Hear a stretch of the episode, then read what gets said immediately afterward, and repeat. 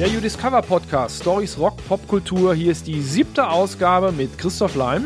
Und Tobi Wienke. Und wir haben auch heute für euch wieder ein paar Stories zusammengestellt, die sich in dieser Woche vor X, Y oder Z Jahren ereignet haben. Zum Beispiel haben wir heute mit dabei Dusty Hill, der lebt nämlich gefährlich. Und Elvis ist raus. Bei Midnight Oil wird was Vernünftiges gelernt. Und es gibt da ein schönes Schätzchen von Kiss. You wanted the best, you got the best. Und darüber sprechen wir heute und wir starten mit Texas, nämlich mit Dusty Hill von ZZ Top. 1984, da waren die richtig, richtig groß und da hat Dusty Hill auch bereits die halbe Welt betourt. Im Herzen ist Dusty Hill aber ganz klar Texas Boy. Hört man auch, wenn er spricht ähm, oder gesprochen hat. Deshalb hat er auch immer eine Pistole im Stiefel. Das war allerdings nicht immer eine gute Idee, denn eines Tages, da ging die los. Ja, die erste Geschichte könnte man auch nennen, Texaner leben gefährlich oder Dusty Hill von CC Top und ein unfreiwilliger Bauchschuss. Schauen wir mal zurück in dieses Jahr 1984. Da läuft es blendend für die Little Old Band vom Texas. CC Top haben im Vorjahr mit dem Album Eliminator einen fetten Hit gelandet. Kennt man, da sind so Hitsingles drauf wie Gimme All Your Lovin' und Sharp Dressed Man. Die haben das Album nach vorne gebracht. Auch ein cooles rotes Auto in dem Video. Yes. Kennen wir alle. Im Dezember dieses Jahres gönnen sich die drei Musiker eine Pause von der ewig langen Tour, die schon im Mai gestartet war. Dabei macht sich Bassist Dusty Hill zu Hause anderthalb Wochen vor Weihnachten richtig gemütlich, vermutlich in Houston, wo er gewohnt hat. Und wie es sich für einen Texas-Rocker gehört, trägt er Cowboy-Stiefel. Und, und als seine Freundin ihm netterweise hilft, die Dinger auszuziehen, wird's gefährlich. Und das liegt nicht an Dustys Socken. Aus dem Stiefel fällt nämlich eine Pistole, Marke Derringer Kaliber 38 und die knallt auf den Boden. Hierzulande kennen wir so Wummen in der Fußkleidung höchstens aus Western- oder Agentenfilmen, aber im Texas ist das womöglich normal und salonfähig. Oder saloonfähig könnte man, glaube ich, auch sagen, oder? Saloonfähig. genau. Allerdings löst sich an dem Tag, das ist der 16. Dezember 1984, ein Schuss und der trifft Dusty Hill direkt in den Bauch. Ebenfalls aus Western- und Agentenfilmen wissen wir natürlich, dass Bauchschüsse eine ganz schlimme Sache sind. Und bei Dusty fallen die schlechten Nachrichten noch schlechter aus, denn die Munition ist so konzipiert, dass sie den Körper nicht wieder verlässt, sondern intern möglichst viel kaputt macht. Ziemlich fürchterlich. Glücklicherweise schafft es der Mann, damals 35 Jahre alt, ins Krankenhaus von Houston. Das Krasse dabei, er fährt sich sogar selber hin. Boah, das ist so heldenmäßig. Ne? Du bist angeschossen, hast diese Wunde, die keiner deiner Leute sehen darf in Filmen irgendwie immer und fährst dann selbst ins Krankenhaus. genau. Krasse Nummer. Im wirklichen Leben vielleicht ein bisschen schwierig. Deshalb. Mhm, aber hat geklappt. Dekaden später hat er mal drüber gesprochen und er schaudert dann immer noch bei dem Gedanken daran.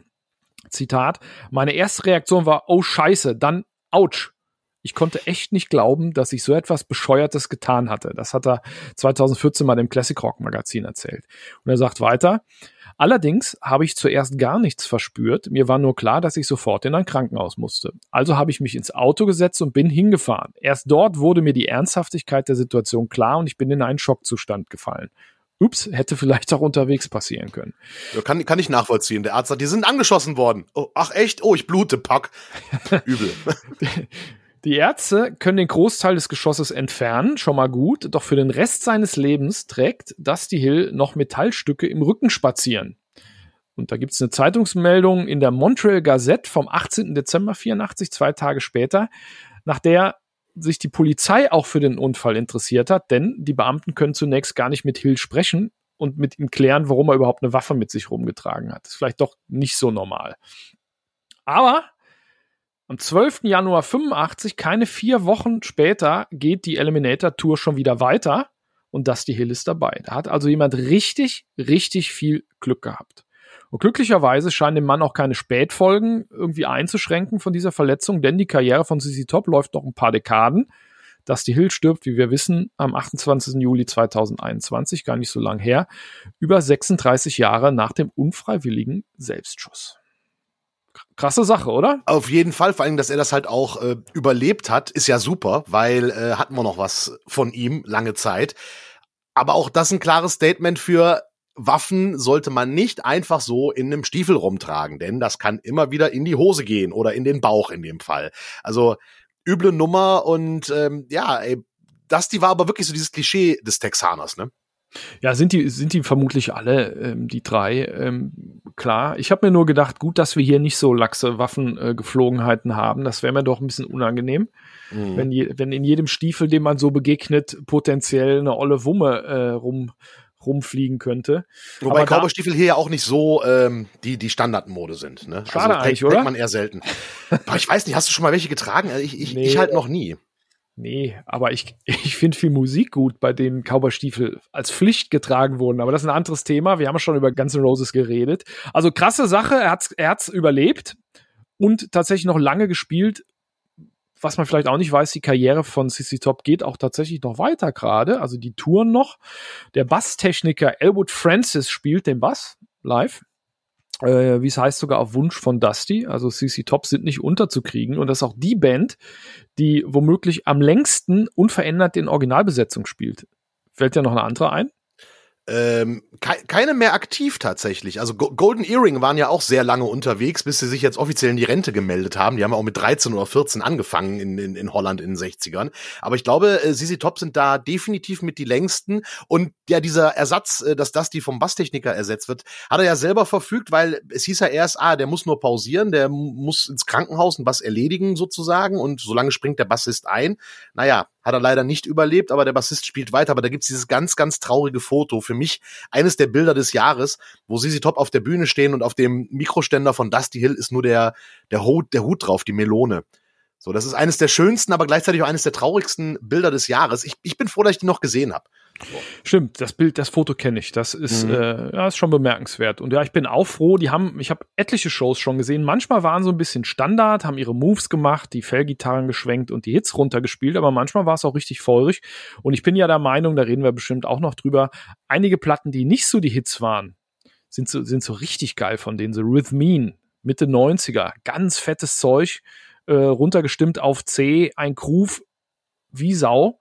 Ne, also ich bin froh, dass ich die gesehen habe, ich bin froh, dass sie gab und habe auch jetzt Bock, ähm, CC Top zu hören. Und Dusty Hill kann froh sein, dass er nach diesem äh, Tag 1984 noch äh, weiterspielen konnte.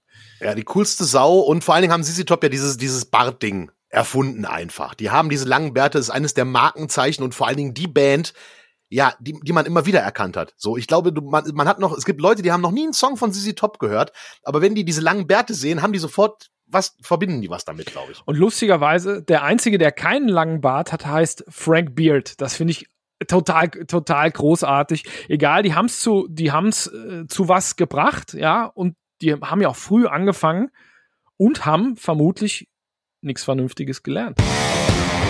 Mach was vernünftiges, Kind. In der Rubrik geht's wie immer bei uns um die Jobs, die Rockstars früher mal gelernt oder sogar ausgeübt haben. Und heute geht es nach Down Under, nach Australien und dazu einem Mann, den die Leute dort kennen, selbst wenn sie mit Musik gar nichts am Hut haben. Denn sein Gesicht war dort des Öfteren auf Wahlplakaten zu sehen. Die Rede ist von Peter Garrett, dem Frontmann von Midnight Oil. Bats Are Burning kennt man. Denn Peter Garrett ist Politiker. Und das war er sogar sehr erfolgreich, aber fangen wir mal der Reihe nach an. Ne? Äh, Peter Garrett wird 53 in Warunga geboren. Das ist so ein Vorort von Sydney. Und nach der Schule macht er ein Jurastudium. Und zwar unter anderem in der Hauptstadt Canberra.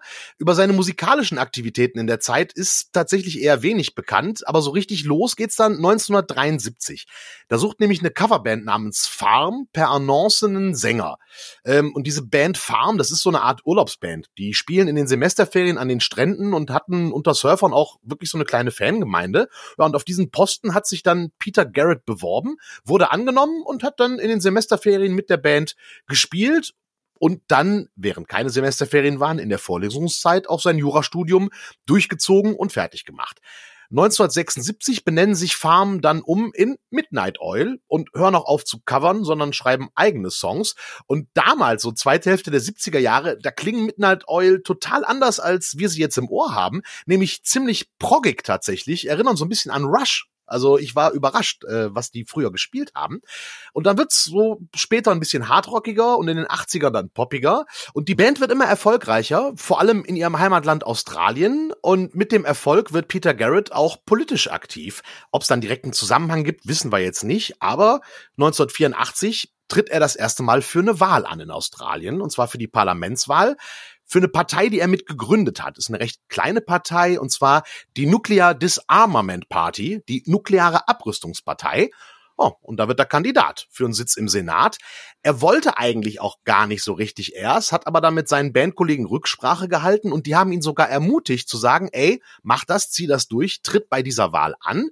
Und man muss sagen, gar nicht so unerfolgreich. Ne? Aus dem Stand kommt er auf 9,6 Prozent der Stimmen. Ist für von null angefangen gar nicht so wenig, reicht aber nicht für den Parlamentssitz. Aber das hat so ein bisschen bei ihm ja, das Interesse geweckt, sich da noch mehr zu engagieren.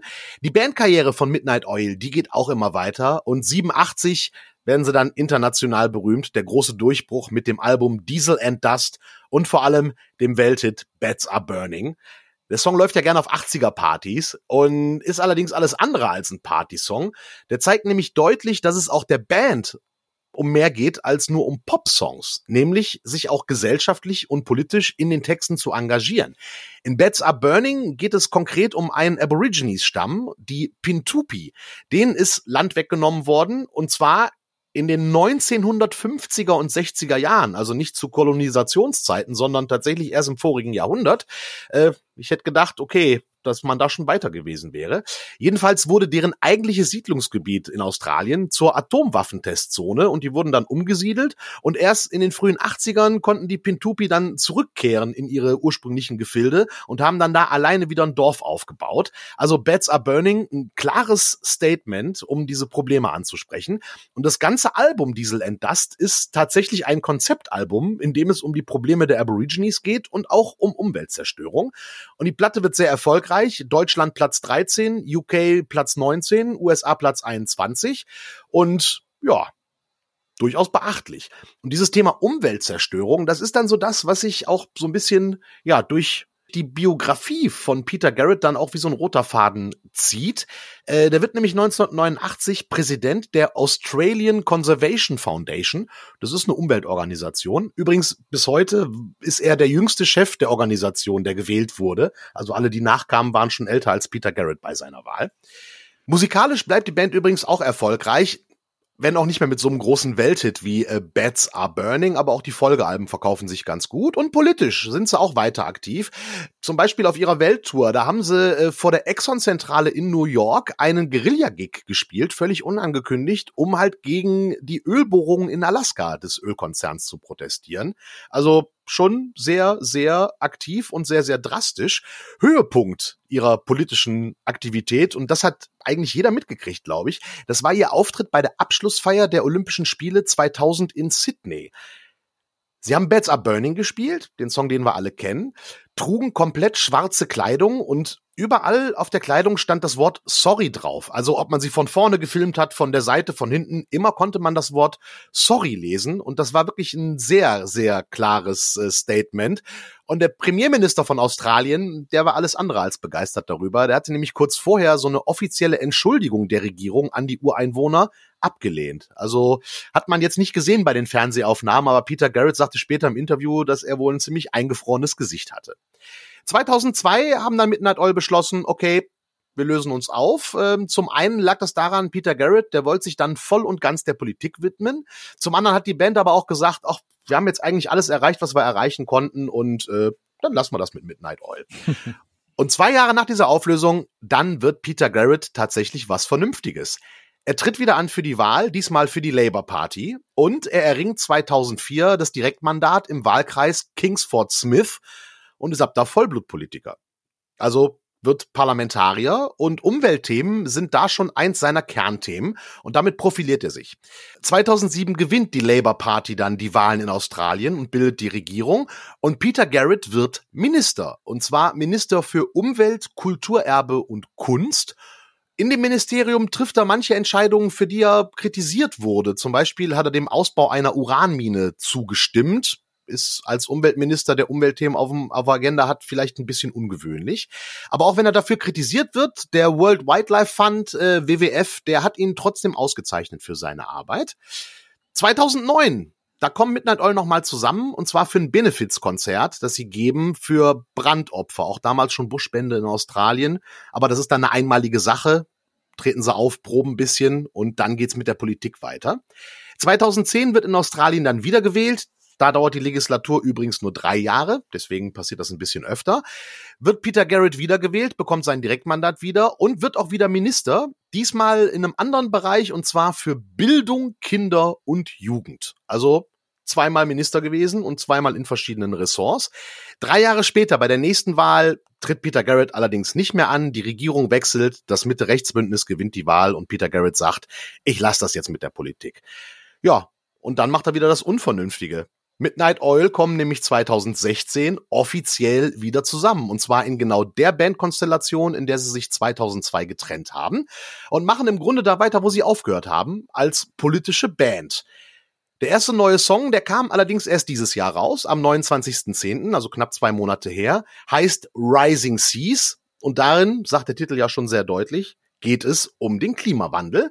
Jetzt kommt noch ein Album der Band und eine Abschiedstour und dann soll endgültig Schluss sein und Peter Garrett will sich dann zurückziehen.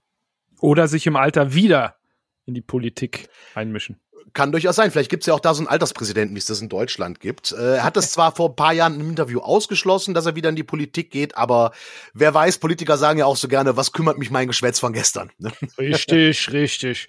Er hat also etwas Vernünftiges gelernt, der Mann. Jurastudium beendet, dann Musiker, auch sehr erfolgreich, dann Politiker und nicht nur so ein bisschen, sondern sogar Minister. Das finde ich bemerkenswert. Der hat also durchgezogen. Nicht nur da rumge äh, versucht, sondern ist ziemlich weit gekommen. Mhm. Dann wieder Musiker, da muss man im Kopf, glaube ich, auch ordentlich umschalten. Finde ich aber äh, nicht schlecht. Und die Sachen, die er anspricht, ja, die liegen auf der Hand. Manchmal, äh, manchmal will man Musik hören, in, äh, in der es um äh, schnelle Autos geht und anderen Blödsinn, aber Frauen. Die, schnelle Frauen und und äh, attraktive Autos, aber die äh, die Themen sind natürlich, die sind natürlich wichtig. Cooler Typ eigentlich, wenn der das so durchgezogen hat. Absolut. Und ich finde es halt auch ähm, bemerkenswert, dass halt Midnight Oil, wir kennen alle diesen einen Hit und die schaffen das ja, diese politischen Themen in Musik zu packen, die ja eher zum Mittanzen ist. Das ist ja wirklich Popmusik, äh, der eingängigsten Art teilweise und gute, gut gemachte Pop-Rock-Musik. Und darin steckt dann halt so eine Botschaft. Also das ist schon bemerkenswert. Ist eine Band, könnt ihr euch noch mal anhören. Also auch die neue Single finde ich äh, persönlich ziemlich gut. Also ist schön mal wieder, wenn Musik auch politisch ist. Gefällt mir sehr gut. Und vor allen Dingen, wenn ihr denkt, ihr kennt nur den einen Song. Tobi hat mich vorhin darauf hin, äh, darauf hingewiesen, dass man auch mindestens noch einen zweiten kennt. Ich weiß den Titel nicht, aber er hat er hat's gesummt. Vielleicht kannst du das noch mal kurz wiederholen. du meinst äh, die die B-Seite von von Beds Are Burning, die auch auf dem Album Diesel and Dust drauf ist. Genau. Ja, den kennt auch jeder. The Dead Heart heißt der Song. Äh, Titel hätte ich jetzt nicht gewusst, aber oh, kennt man auch. Ja, also coole Band ganz hypnotische Nummer. Total. Also und Beds Are Burning auch einer der Songs der 80er. Also auf jeden Fall. Hey, noch mal reinhören, oder? Ja, würde ich auch sagen. Könnte man noch mal reinhören ähm, und entdecken tun wir auch immer wieder. Und damit wir diese ganzen Entdeckungen machen können, haben wir einen Partner für diesen Podcast und bei dem möchten wir uns auch heute sehr gerne bedanken. Und zwar bei I'm Sound. I'm Sound ist eine Versicherung für Instrumente und Soundequipment von Musikern für Musiker konzipiert und deshalb der perfekte Rundumschutz, wenn ihr selbst als Musiker oder mit eurer Band unterwegs seid und wenn ihr hochwertige Instrumente, zum Beispiel Gitarren oder Synthesizer sammelt. Mehr Infos gibt's auf imsound.de, imsound.de wird das Ganze geschrieben. Vielen Dank dafür, vielen Dank für die Unterstützung und als Musiker kann ich sagen, ja, es geht ständig irgendwas kaputt, fällt um. Ne, klar, wenn die, wenn das, wenn das Gesinde wieder die Gitarre nicht richtig weggestellt hat, der Butler beim Abstauben irgendwie die, die, die 56er Les Paul umschmeißt, das ist total ärgerlich. Ne? Die dritte diesen Monat schon kaputt und so, da muss man, also ihr kennt das ich kenne das äh, auch zu gut, wenn zum Beispiel die schwarzen Tasten einfach klemmen. Das, das, das geht ja gar nicht. Ich glaube, es gibt auch Musiker, die, bei denen nicht viel kaputt geht oder die nie was kaputt machen. Elvis zum Beispiel. Hat der jemals Gitarren kaputt gemacht? Ich, ich glaube nicht. Also oder? so The Who-mäßig? Weiß nee, ich nicht. Nee, eher nicht. Der war ja eher brav. Ähm, aber es gibt so mit Elvis ja eine Menge Legenden und Mythen und Gerüchte. Und es gibt vor allen Dingen so ein Satz, den man mit Elvis immer verbindet, und zwar Elvis has left the building. Das ist ja so ein geflügeltes Wort. Am 15.12.1956, also vor 65 Jahren in dieser Woche, ist dieser Satz zum ersten Mal gefallen. Und wir haben uns gefragt, wo kommt der eigentlich her? Und da gibt es einen konkreten Grund für. Und genau der passierte tatsächlich am 15.12.56. Genau, so ein bisschen Rock'n'Roll-Geschichte, ähm, die losgeht in den 50er Jahren. Da erfreut sich die Musiksendung Louisiana Hayride großer Beliebtheit bei Country-Fans in den USA. Dieses Format wird zunächst im Radio, später im Fernsehen ausgestrahlt. Außerdem verschafft die Sendung einigen Legenden einen wichtigen Anfangsschub in ihren Karrieren, darunter große Namen wie Johnny Cash, Hank Williams und Elvis Presley. Damals finden sogar Touren zu dieser Show äh, Louisiana Hayride statt und bei einer davon setzt Johnny Cash dem Gitarristen Carl Perkins ein Floh ins Ohr, doch mal einen Song über blaue Wildlederschuhe zu schreiben und so entsteht Blue Suede Shoes. Kleine Anekdote am Rande, andere Geschichte. 1954 vereinbart Elvis dann ein langfristiges Engagement mit den Machern dieser Sendung, Louisiana Hayride, und das bedeutet für ihn großen Karrieresprung. Damals ist er noch nicht so bekannt. Erstens werden seine Shows regelmäßig live übertragen in mehrere Bundesstaaten. Zweitens bekommt er jede Woche Geld, 18 Dollar. Viel gewesen damals. Nur zwei Jahre später und nach 50 Auftritten in der Show kann der damals 21-Jährige allerdings auf eine ganze Reihe an Hits verweisen, wird gerade Filmstar und verdient, hört man, für einen einzigen Auftritt bei Ed Sullivan in der Ed Sullivan Show schon die damals unfassbare Summe von 50.000 Dollar. Also Elvis ist richtig aufgestiegen. In diesen Tagen wird aus Herrn Presley der King. Ja, kein Wunder also, dass er sich von seinem Vertrag mit Louisiana Hayride für 10.000 Dollar freikauft. Hat er ja dann äh, in der Taschengeldkasse. Dafür verspricht er dann einen finalen Auftritt in dieser Sendung und die ist mittlerweile im TV angekommen und hat sagenhafte Einschaltquoten, also hat Elvis auch was davon. Und an diesem 15. Dezember 56 drängeln sich dann etliche tausend Fans, die meisten Teenager, ähm, im Youth Building der Shreveport Fairgrounds. 45 Minuten dauert der Auftritt und die Fans geben richtig Gas. Für manche Ohren nimmt das Geschrei solche Ausmaße an, dass man gar nicht immer sicher sein kann, ob Elvis gerade singt oder nicht. Ja, da hätten die Beatles ja mal ein bisschen besser aufpassen können. Die sind ja Elvis auch begegnet, hätten sie mal drüber sprechen können und ahnen können, was ihnen blüht. Stimmt. Aber das ist auch eine andere Geschichte mit Elvis und den Beatles. Große Elvis-Fans waren die Beatles und es gibt auch eine Geschichte zum Treffen, äh, aber da reden wir ein andermal drüber. Die waren alle ein bisschen verschüchtert, also die vier Beatles. Ne? Aber zurück zu diesem, zu diesem Tag ähm, 1956. Interessanterweise spielt Presley, der wie gesagt schon Star war, nicht als Headliner, sondern irgendwo in der Mitte des Programms. So, also jemand spielt noch nach ihm. Und als er nach seiner letzten Nummer von der Bühne geht, beginnen auch seine Fans die Halle zu verlassen. Und die, die bleiben, machen weiter Krach. Beides nicht so günstig. Denn für den traditionellen Country, der da sonst geboten wird, interessieren sich die Anhänger dieses neuen Rock'n'Roll Sounds, den ja Elvis vor allen Dingen äh, repräsentiert, eher weniger. Doch die ganze Sause, dieses Programm soll noch bis nach Mitternacht laufen und da stehen noch etliche andere Künstler und Bands auf dem Programm. So. Für die wird's bei solchem Aufruhr und bei sich gleichzeitig leerenden Rängen doch eher schwer. Deshalb greift der Chef und Gründer dieser Louisiana Hayride Show zum Mikro. Der Mann heißt Horace Logan, Spitzname Hoss, und der fungiert auch als Moderator. Und er macht folgende Durchsage an diesem Tag. Alright, alright, Elvis has left the building.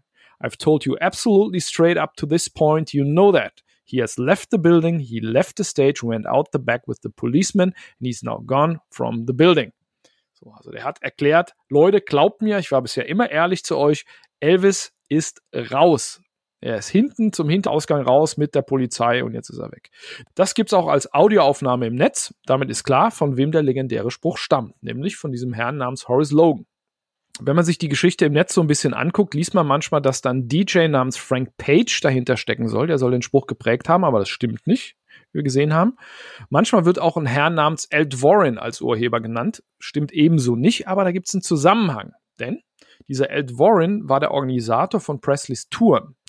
Und der war auch derjenige, der sich jeden Abend nach Abschluss der Show ans Mikro gestellt hat, um dem Publikum zu verkünden, dass der King das Gebäude verlassen hat und es keine Zugabe gibt und die Leute jetzt bitte schön nach Hause gehen sollen. Ne? Lässt sich auf unzähligen Live-Aufnahmen der 60er und 70er hören, weswegen man vielleicht diesem Ed Warren diesen Spruch zugeschrieben hat. Ähm, aber mit diesem, mit dem Erfolg von Elvis und diesen ganzen Live-Aufnahmen kommt dieser Spruch dann auch im Mainstream, vor Dingen in der Popkultur an. Reden wir gleich noch drüber. Interessanterweise geht es da immer darum, die Zuschauer zum Verlassen der Halle zu bewegen, später als der Spruch so oft verwendet wird, während beim ersten Einsatz genau das Gegenteil der Fall war. Die Leute sollten bleiben.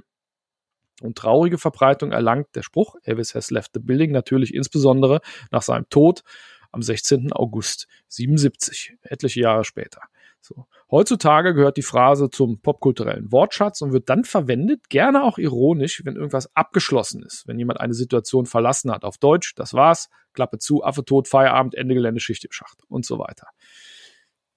Ja, spannend. Jetzt wissen wir endlich, wo, woher der Satz kommt und dass er gemeint war, ey, Elvis ist weg, beruhigt euch, wir machen jetzt mit der Show weiter, ihr braucht nicht mehr so zu kreischen. Da kommt's eigentlich her und hätte der damals gewusst, äh, dieser Herr, dass er mit diesem Satz quasi Popgeschichte schreibt, ja, indem er einfach diese, diese, diese Phrase sagt. Total klasse. Und vor allen Dingen, vor allen Dingen die Bedeutung wandelt. Äh, dieser, dieser, ähm, Ja. dieser Moderator oder der Chef vom Louisiana Hayride, der, der sollte ja, wollte ja, dass die Leute bleiben. Ne? Und Mhm. nachher hat man es immer verwendet, um zu sagen, geht, ne? Äh, ist auch natürlich an vielen Stellen aufgetaucht. Da gibt's Filme und so weiter. Zum Beispiel ein Film von 2004 mit Kim Basinger. Ähm, Okay. Der heißt so, Elvis has left the building. Hab ich nicht Und- gesehen. Aber es gibt auch ein geiles Videospiel, wo das drin vorkommt. Und zwar äh, äh, GTA 2, Grand Theft Auto. Hast du schon mal gehört? Die Band kenne ich nicht. Okay, also da gibt es ist dieses Spiel, du guckst äh, damals noch GTA 2, damals noch aus der Vogelperspektive. Man guckt von oben auf diese Stadt, muss als Gangster durch die Gegend fahren und da rennen so Elvis-Imitatoren auf der Straßenseite lang, so fünf in der Reihe. Und wenn du die dann alle überfährst oder wie auch immer äh, platt machst, dann erscheint auf dem Bildschirm ganz groß Elvis has left the building und du kriegst Kohle. Ist ein sehr lustiges Spiel und äh, äh, sehr krass, aber äh, geiles Spiel, GTA 2. Und da gibt's wie gesagt das Ding auch Elvis has left the building, wenn du die Elvis-Imitatoren platt fährst. da hat irgendein ein Programmierer oder ein Spielkonzeptgeber äh, Konzeptgeber so gar keinen Bock auf Elvis oder Elvis-Imitatoren gehabt. Ist lustig. Das kann durchaus sein. Ich glaube, vielleicht geht einem das auch irgendwann so ein bisschen auf den Keks, diese äh, Elvis-Imitatoren, wenn man damit ständig so konfrontiert wird. Ich glaube, das ist ja hier nicht so. In den USA ist es, glaube ich, nochmal eine ganz andere Nummer als hier. Aber äh, gibt ja auch die großen Kulturbotschafter der USA. Genau, äh, Beavis and Butthead. die, die machen sich 93 auf ihrem eigenen Album The Beavis and Butthead Experience darüber lustig natürlich. Dann äh, sagt der eine natürlich, Butthead has left the building, der andere, huh, no, huh, he's on the toilet. Und ich schäme mich dafür, dass ich darüber lachen muss. Ey, Beavis und Butthead sind großartig. Das sind klar, äh, mit der Grund. Warum ich Englisch gelernt habe, neben Ray Cokes. Shut up, Bunghole. Großartig. I'm Conrolio. Ja, äh, kommen Zieh wir das aber. Zieh das T-Shirt wieder runter. Ich Tobi. zieh's wieder runter. Äh, aber die hatten ja auch kein Kiss-T-Shirt an. Das war Metallica und äh, ich weiß gar nicht mehr, was auf dem anderen T-Shirt drauf stand. Äh, Metallica bei Beavis. Genau, Metallica und ACDC. Später, später Skull und Rock. Ja, wahrscheinlich dann aus rechte Gründen, würde ich sagen. Und da war ja. dieser kleine Junge, der immer das Winger-T-Shirt trug. Fand ich auch sehr geil. Ähm, Die Geschichte erzählen wir nochmal, dass Winger tatsächlich einen Karriereknick erlebt haben in der Zeit. Nicht nur wegen Beavis and Butthead, aber auch. jetzt kommen wir zu einer Platte, die wir wiederentdeckt haben. Das ist ja auch fester Bestandteil unseres Podcasts, dass wir alte Schätzchen ausgraben und drüber sprechen. Und da kommen wir jetzt zum Besten. Denn you wanted the best, you got the best. The hottest band in the world. Kiss! Puh, Feuerwerk, Pyro, zack, bam, auf der Bühne, großartig. Gut Ah. gespuckt. Super. Ja, spitze, spitze. Denn die haben eine Platte rausgebracht vor 45 Jahren. Ähm, und die Platte finden wir, glaube ich, beide gut. Und dass wir die Band mögen, hab, habt ihr jetzt vielleicht geahnt. Ich glaube, wir haben uns gerade geoutet, spätestens, Christoph. ja, gut. ja, März 76 kam sie raus äh, äh, im Original. Seit dieser Woche zum 45. Geburtstag gibt's da auch eine fette Neuauflage im You Discover Store. Was euch da erwartet, später mehr. Aber jetzt sprechen wir über dieses Album, was, glaube ich, jeder Kiss-Fan zu Hause hat. Destroyer von Kiss. Genau, als Kiss sich damals an die Arbeit machen für Destroyers, ihr viertes Album, stehen sie ziemlich gut da. Ne? Ähm, Dafür haben sie auch Gas gegeben. Die haben drei Studioplatten in anderthalb Jahren rausgebracht und waren ständig auf Tour. Dabei schneiden sie auch ein Live-Album mit und mit dem den knallt's dann. Live heißt das Teil, kommt 75 und verschafft Kiss den Durchbruch. Das liegt vor allen Dingen an der Live-Version von Rock'n'Roll All Night, ne, Hitsingle. Kurz gesagt, Kiss sind jetzt Stars. So. Und nach diesem Live-Album wollen sie erstens natürlich den Erfolg halten, zweitens den nächsten Schritt machen. Herrgott hilft, sich weiterentwickeln. Vielleicht wollen sie endlich mal von der sogenannten Kritik gelobt werden, denn Kiss galten mitunter so als Spaßband, ja, vielleicht wollen sie auch von Kollegen mal Lob erfahren, vielleicht reicht ihnen einfacher Rock'n'Roll nicht mehr oder sie glauben, dass sie das erstmal ausgereizt haben fürs erste nach drei Platten, was ja verständlich wäre. Und deshalb engagieren sie Bob Ezrin Mm. als, als Produzenten. Der hat vorher ganz viel mit Alice Cooper gemacht. Auch Konzeptalben wie Welcome to My Nightmare. Später übrigens macht Bob Ezrin dann sowas wie The Wall von Pink Floyd. So. Und Bob Ezrin nimmt für Destroyer die Band richtig ran. 15 Songs haben sie als Demo schon am Start. Die haben richtig schnell Songs geschrieben. Aber Bob Ezrin kloppt das meiste davon in die Tonne und schraubt den Rest auseinander, wie wir gleich hören werden. Außerdem setzt er die vier Musiker auf den Popo und bringt ihnen erstmal musikalische Grundlagen dabei. Die vier Typen sind nämlich da alle Mitte 20, nur Drummer Peter Chris ist schon 30. Formale musikalische Ausbildung hat keiner. Paul Stanley nennt das Ganze später ein Musical Bootcamp, also ein, ein militärisches Ausbildungslager für Musik sozusagen. Sagt aber auch, äh, wir sind da schlauer rausgekommen, als wir reingegangen sind. Und Gene Simmons, der mit der Zunge, sagt auch, das war genau, was wir damals gebraucht haben. Ja. Studio stellt Bob Esrin ziemlich hohe Ansprüche an die Mucker, trägt zum Beispiel, das finde ich geil, eine Trillerpfeife um den Hals, um für Disziplin, Disziplin, zu sorgen. Das äh, ist hart. Es gibt eine Anekdote, Gene hat wohl irgendwann mal aufgehört zu spielen, während sie irgendeinen Song aufgenommen oder ein Outro und da wird er angebrüllt. Don't you ever stop a take unless I tell you. Hör bloß nicht auf zu spielen, bis ich dir es sage. Also tatsächlich, Bob Ezrin ist der Chef. Kiss vertrauen ihm da allerdings auch und Bob Ezrin trifft tatsächlich grundlegende Entscheidungen zur Songauswahl. Klar, dafür ist ein Produzent auch manchmal da, weil eine Volldemokratie in der Band auch nicht immer funktioniert. Und Kiss waren da ja tatsächlich, ich will nicht sagen noch grün, die haben, die waren schon Stars, Profimucker und so weiter, aber auf dem vierten Album erst. Ne? Mhm. So. Und raus kommt natürlich auch ein anderes Album als vorher. Destroyer ist immer noch Rock'n'Roll, aber am vielseitigsten von allen Kiss-Alben bis dahin. Äh, dank Astron gibt's da Soundeffekte und Streicher und schreiende Kinder und ein Chor und so weiter. Und zum ersten Mal in der Geschichte von Kiss und nachher eigentlich immer, bis auf die ganz neuen Sachen, gibt's Mitkomponisten und Texter, die nicht zur Band gehören. Outside Writers und auch jede Menge Outside Musiker. Also Gastmusiker. Zum Beispiel ist auf der Platte das äh, New Yorker Philharmonische Orchester zu hören und Alice Cooper Gitarrist Dick Wagner spielt. Mit mhm. werden wir gleich hören. Äh, März 1976 kommt die Platte raus. Bis August 76 sind fünf der neun Songs als Single veröffentlicht und ein paar der größten Kiss-Hits sind da dabei. Zu den Songs, die wir eigentlich alle kennen, wenn wir bei äh, Hard Rock äh, ein bisschen aufgepasst haben, äh, gibt es ein paar Trivia-Nuggets die mir ganz gut gefallen. Der erste Song, ganz großer Kiss-Hit, einer der wichtigsten Kiss-Songs überhaupt, ist Detroit Rock City. Und Paul wollte einen Song über die Stadt schreiben, weil Kiss da in ihren frühen Phasen sehr erfolgreich waren. Die Stadt hat sie immer unterstützt. In den Lyrics von dem Song geht es aber um einen tödlichen Verkehrsunfall. Da ist nämlich ein Fan äh, überfahren worden oder angefahren worden äh, vor, vor der Arena, wo Kiss gespielt haben, also bei einem Kiss-Konzert. Nicht in Detroit tatsächlich, aber Paul hat das aufgegriffen, quasi als ähm, als Gegensatz. Man will irgendwo hin, wo das Leben gefeiert wird und verliert es dabei. Ja, deshalb gibt es auch die Zeile äh, I know I'm gonna die, why? in dem mhm. Song so. God of Thunder, äh, Nummer drei auf der Platte, auch so ein Signature-Song von Kiss, vor allen Dingen von Gene Simmons, ist eigentlich auch ein Song von Paul. Ja, der hat über sich selbst gesungen, ich bin der Gott des Donners. Natürlich ging es bei ihm ums Donnern, um Sex. Äh, bei Gene dann aber eben schön um Dämonenkram. Bob Aston hat gesagt, wir spielen die Nummer ein bisschen langsamer und Gene singt den. Und Paul so, äh, was? Ja, Gene singt den. Hat er recht gehabt, weil das ist live eines der Höhepunkte, finde ich, weil Gene Simmons wird hochgezogen, spuckt Blut seit 50 Jahren bei der Nummer. Großartiges Ding. God of Thunder äh, von Paul Stanley geschrieben, würde man nicht unbedingt denken, weil das ist halt so der, der Gene Simmons steht im Mittelpunkt Song und spuckt Blut überall rum. Voll. Ist, das ist ein Gene-Song mittlerweile, auf jeden Fall und auch eine geile Nummer. Äh, ja. Was ich, äh, kleine Empfehlung hier am Rande, so Entdecker bei der Entdecker-Rubrik. Es gibt eine Coverversion der Death Metal Band Death. Okay. Äh, und die ist geil, da läuft so ganz langsam bedrohlich eine Double Bass im Hintergrund. Gene Hoagland spielt das. Äh, kann mal, finde mal auf Spotify, mal auschecken.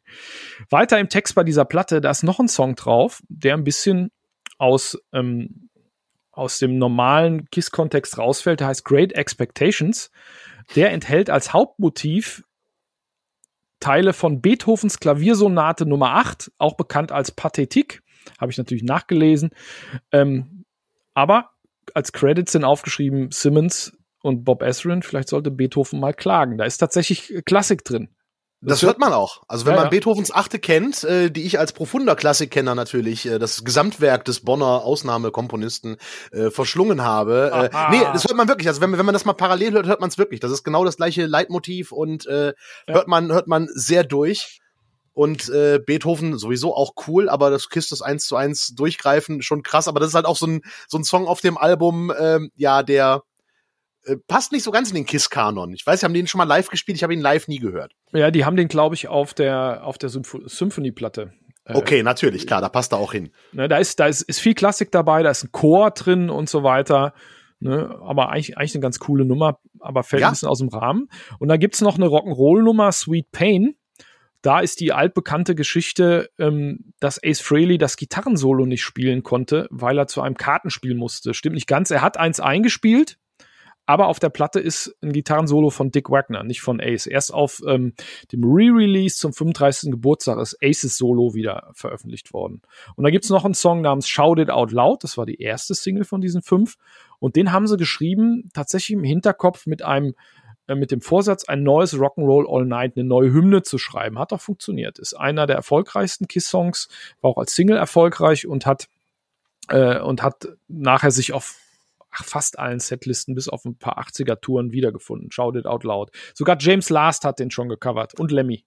Okay, James Last muss ich mal raussuchen. Das, das würde ich mal interessieren, wie das von James Last klingt. Aber auch eine, eine der Kiss-Hymnen wurde ganz fett gemacht äh, bei ihrer Reunion äh, damals, ähm, in den 90ern, Ende der 90er bei der Reunion. Da war das, glaube ich, auch eine Single von dieser Best of Alive, die da irgendwie rauskam. Da haben sie den Song extrem gepusht damals. Also ich glaub, großartige das war der, Nummer ich glaube, das war der erste Song, den sie beim Reunion-Konzert 96 im Tiger Stadium in Detroit gespielt haben. Hoffentlich stimmt die Jahreszahl, sonst kriege ich Schimpfe.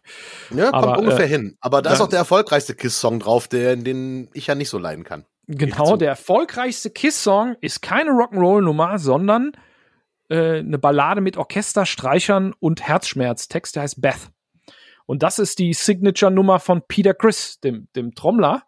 Äh, den hat er aus seiner Vorgängerband mitgebracht, den Song. Die Vorgängerband hieß Chelsea und da hieß der Song noch Beck nach der Freundin Becky eines Bandkollegen. Esrin hat den Titel geändert, damit klar ist, dass es da irgendwie um den Love Interest des Protagonisten geht. Äh, sollte gar nicht eine Single werden. Beth war die B-Seite von Detroit Rock City, der Single. Aber anscheinend haben die ganzen DJs die Single einfach umgedreht. Die Jüngeren unter euch können das vielleicht mal googeln. Singles, ne, kann man rumdrehen, andere Seite hören. Und die DJs damals haben anscheinend in den USA vor allen Dingen die, die Ballade gespielt. Und das wurde tatsächlich die erfolgreichste Kiss-Nummer und ist es auch heute noch, noch vor I Was Made for Loving You, was wiederum eine Disco-Nummer ist. Äh, Destroyer war insgesamt sehr erfolgreich in den Charts, zum ersten Mal auch in Deutschland in den Charts und Kiss konnten zum ersten Mal auf Europatour gehen. Ich habe mal nachgeguckt. Die erste Show in Deutschland war am 18. Mai 76, zwei Monate nach Albumrelease in Mannheim und die Vorgruppe waren die Scorpions. Ach, coole Nummer. Hätte ich gerne gesehen, aber da war ich äh, noch tatsächlich ein bisschen zu klein.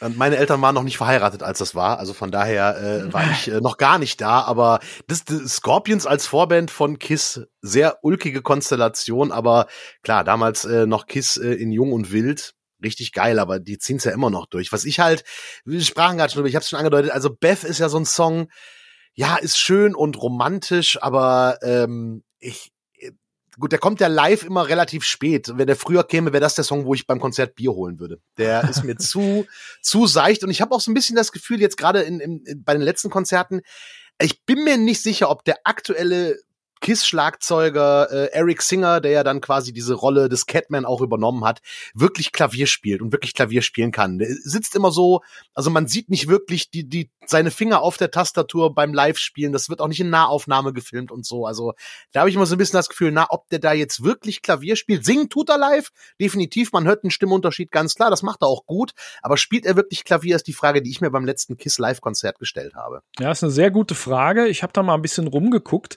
äh, habe in einem Forum was gefunden, ein Pianokundiger schreibt da, der spielt nicht alles, was man hört, aber er spielt die Grundakkorde, dieses ganze Genudel drumrum spielt er nicht, das kommt vom Band. Es kommen ja auch jede Menge Streicher vom Band, aber die Hauptakkorde, das spielt Eric Singer, kann natürlich sein, das wird keine, kein Hexenwerk sein, äh, Grundlage, aber man weiß es nicht. Ich habe keine Videos gefunden, auf denen man wirklich seine, äh, seine Hände sieht. Ich finde ich finde die Nummer ja geil. Ich habe die kennengelernt, muss ich zu meiner Schande gestehen über die Neueinspielung Ende der 80er mit Eric Carr, mhm. dem Trommler-Nachfolger von Peter Chris und dem Vorläufer von Eric Singer, ähm, äh, als Sänger. Der hat das Okay. dann eingesungen. Aber die Nummer ist halt, ist ein schöner, ein schöner Schmachtfetzen. Ein guter Song ist ein guter Song. Klar. Und die Akustikversion von der Unplugged-Platte ist auch sehr zu empfehlen.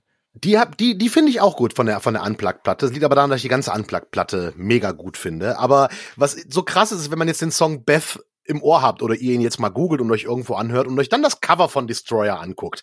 Ja, da stehen die vier Kisser in ihrer kompletten Montur mit den Plateauschuhen über einer Art Explosion, würde ich sagen. Das Cover sieht total evil aus und die Platte ist jetzt nicht so evil, wie das Cover ausklingt, nach heutigen Ohren. Vielleicht war das 76 was anders, aber ähm, mit Detroit Rock City fängt das Album ja dann auch recht äh, äh, düster an und dann kommt King of the Nighttime World, was ja auch mehr so ein Happy Shalala Mitklatsch-Song ist. Also das, Al das Cover äh, ist so ein bisschen in Diskrepanz zum Inhalt des Albums, würde ich äh, mal so sagen. Ja, vielleicht, vielleicht war, waren Kiss 76 schon echt hart und auch ein bisschen böse mit der Maskerade. Der eine spuckt Mhm. Blut, God of Thunder, äh, I'm the Lord of the Wasteland und so weiter. Das Cover ist aber tatsächlich schon so ein bisschen äh, martialisch, so ein geiles Fantasy-Cover von einem Typen namens Ken Kelly gemalt. Der hat auch Love Gun gemalt.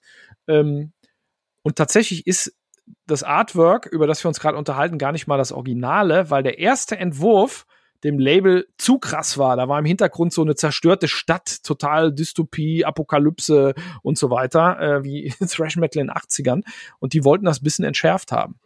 Und Okay. äh, erst 35 Jahre später ist das dieses äh, nicht entschärfte Cover auf der auf einer neuen Abmischung äh, Destroyer Resurrected äh, wieder hergestellt worden, äh, sozusagen. Aber geiles Cover eigentlich, ist ein geiles Shirtmotiv. Ja, auf jeden Fall. Und es ist ein ikonisches Cover. Also das äh, ist, glaube ich, das, das Plattenmotiv von Kiss, das die meisten, glaube ich, auch kennen.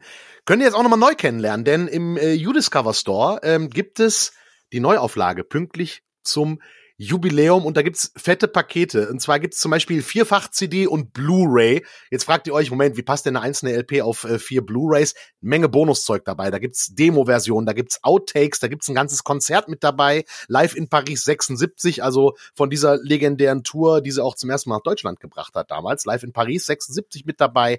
Fettes Booklet natürlich. Äh, es gibt Kiss Army Zeug aus der Frühphase der Kiss Army Geil. eine Mitgliedskarte von damals, äh, die ersten Ausgaben des Kiss Army Newsletter. Für die Jüngeren unter euch, früher waren Newsletter gedruckte Dinger, die man nach Hause geschickt bekam und nicht äh, Spam im E-Mail-Eingang. Jedenfalls der gedruckte Kiss äh, Newsletter, in dem das Album Destroyer angekündigt wird, äh, Patches, Aufkleber, Poster, äh, Reprints von alten Interviews und das ist was Erstmaliges, was vorher noch nicht da war, Blaupausen der Bühne. Also so die, die, die, die technischen Zeichnungen von, von der Bühne damals, Geil. äh, 76. Das ist mit dabei. Das ist natürlich die fette Version, gibt's auch ein bisschen kleiner, einfach als Doppel-LP, wo dann auch Demos dabei sind und ein fettes Booklet. Also da könnt ihr euch mal im Store umgucken. Ist, glaube ich, was, womit man Fans glücklich machen könnte. Anmerkung in Richtung Familie Leim, falls ihr noch nicht wisst, was ihr Christoph schenken wollt. Weihnachtsgeschenke, her damit. Ja, ähm, mich interessieren ja vor allen Dingen immer die Booklets. Also da stehen dann Sachen drin äh, und da sind Bildchen drin, die man noch nicht, die man noch nicht gesehen hat. Die, die, die Songs selber, viele kennt man ja, oder sie, sie, sie sind auf den Kanälen hörbar, wo ich Musik höre und das ist meistens ohne Plastik, aber trotzdem, dieses Ding hätte ich gerne. Also äh, bei, bei den, bei meinen Big Four, meinen vier Lieblingsbands, zu denen Kiss gehören, da, da sammle ich auch noch. Und, äh, ja, das könnte was sein. Vor allen Dingen ein dickes Buch mit Liner Notes, da, da stehe ich drauf. Wenn du artig bist, lieber Christoph, vielleicht ist der Weihnachtsmann ja gnädig und äh, äh, bringt dir dann was zu Weihnachten. Du musst jetzt nur brav sein. Ne? Also das ist jetzt das Wichtige, Christoph. Dann kriegst du es vielleicht. Wer weiß. Ich hoffe noch. Schauen wir mal, ob Herr Leim überrascht wird. Das werdet ihr vielleicht schon nächste Woche wissen, denn ähm, nächste Woche, Heiligabend, gibt's uns auch. Tada. Wir machen auch eine Folge an Heiligabend und auch an Silvester. Also von daher über die Feiertage, äh, wenn ihr dem Familienstreit aus dem Weg gehen wollt, könnt ihr euch zurückziehen und unsere neue Folge Podcast hören. Da gibt's nämlich auch eine. Aber erstmal bedanken wir uns jetzt schon mal fürs Zuhören von dieser aktuellen Folge. Wir hoffen, ihr hattet genauso viel Spaß beim Zuhören wie wir beim Produzieren. Deshalb danke fürs Zuhören. Jetzt in Zukunft, in der Vergangenheit. Danke fürs Abonnieren und wie immer, schreibt gerne podcast at udiscover-music.de. Wir freuen uns zu hören ne, von euch, was so, was so ankam und was äh, so unvorstellbar es sein mag, womöglich scheiße war. Wir hören uns dann nächste Woche wieder mit, wie gesagt, der Weihnachtsausgabe. Wir werden rote Mützen anhaben beim Aufnehmen, versprochen. Und Glühwein. Und super Idee. Super Idee. Und, fest, und uns festlich fühlen und vielleicht singen wir auch was Schönes. Bis dahin. oh, jetzt, jetzt habe ich was versprochen. Oh, Jetzt hast du shit. was versprochen. Das müssen wir. Oh, shit. oh, oh, oh. Oh, shit. Aber Okay. ne, it's that time of year. Bis dahin, vielen Dank und bis bald. Ciao. Tschüss.